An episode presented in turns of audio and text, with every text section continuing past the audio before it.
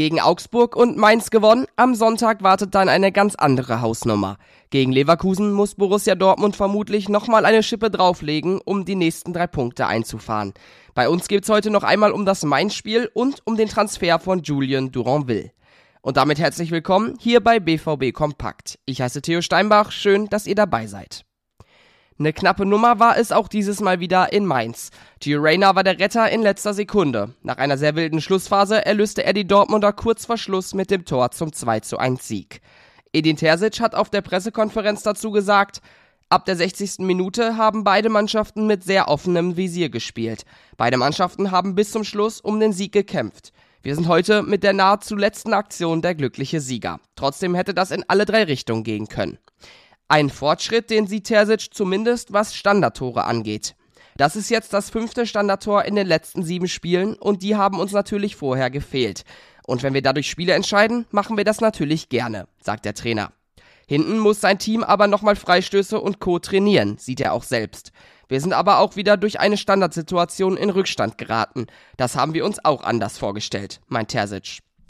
Alles in allem kann man also sagen, erstmal gute Ergebnisse, aber immer noch viel Verbesserungspotenzial.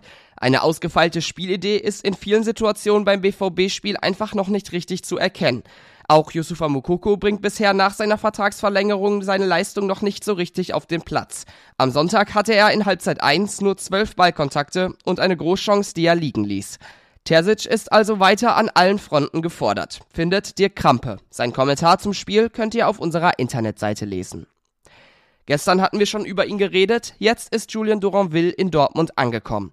Gestern Vormittag war der 16-Jährige beim Medizincheck und hat einen Dreijahresvertrag beim BVB unterschrieben. Dazu gibt es eine Option für einen Anschlussvertrag, weil drei Jahre das Maximum für Spieler unter 18 sind. Für Duranville sollen die Dortmunder tief in die Tasche greifen und laut Medienberichten sogar über 10 Millionen Euro zahlen. Sebastian Kehl und Co. haben dann nach Julian Riasson also schon den zweiten Wintertransfer eingetütet. Gerüchten zufolge sind die Schwarz-Gelben ja auch noch an Ivan Fresneda interessiert.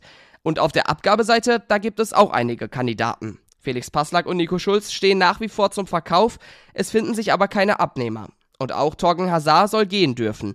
Der Belgier stand gegen Mainz nicht mal im Kader und gilt spätestens im Sommer als klarer Wechselkandidat. Ein Text von Dirk Krampe zum Kaderumbau in Dortmund findet ihr auch auf unserer Internetseite. Dirk Krampe, der war gestern auch zu Gast im Ruhrnachrichten BVB Podcast. Da hat er zusammen mit Sascha Staat über die aktuelle Leistung der Schwarz-Gelben gesprochen und natürlich wieder ganz viele Hörerfragen beantwortet. Den Podcast gibt es zum Hören auf allen gängigen Audioplattformen und mit Bild auch auf YouTube. Und damit sind wir auch schon wieder am Ende dieser Folge. Auf ruhrnachrichten.de gibt's all die Infos von gerade noch einmal ausführlicher. Wenn ihr uns bei Social Media unter rnbvb folgt, seid ihr immer bestens rund um den BVB informiert. Und dann bin ich für heute raus. Ich wünsche einen guten Start ins Wochenende. Tschüss und bis morgen.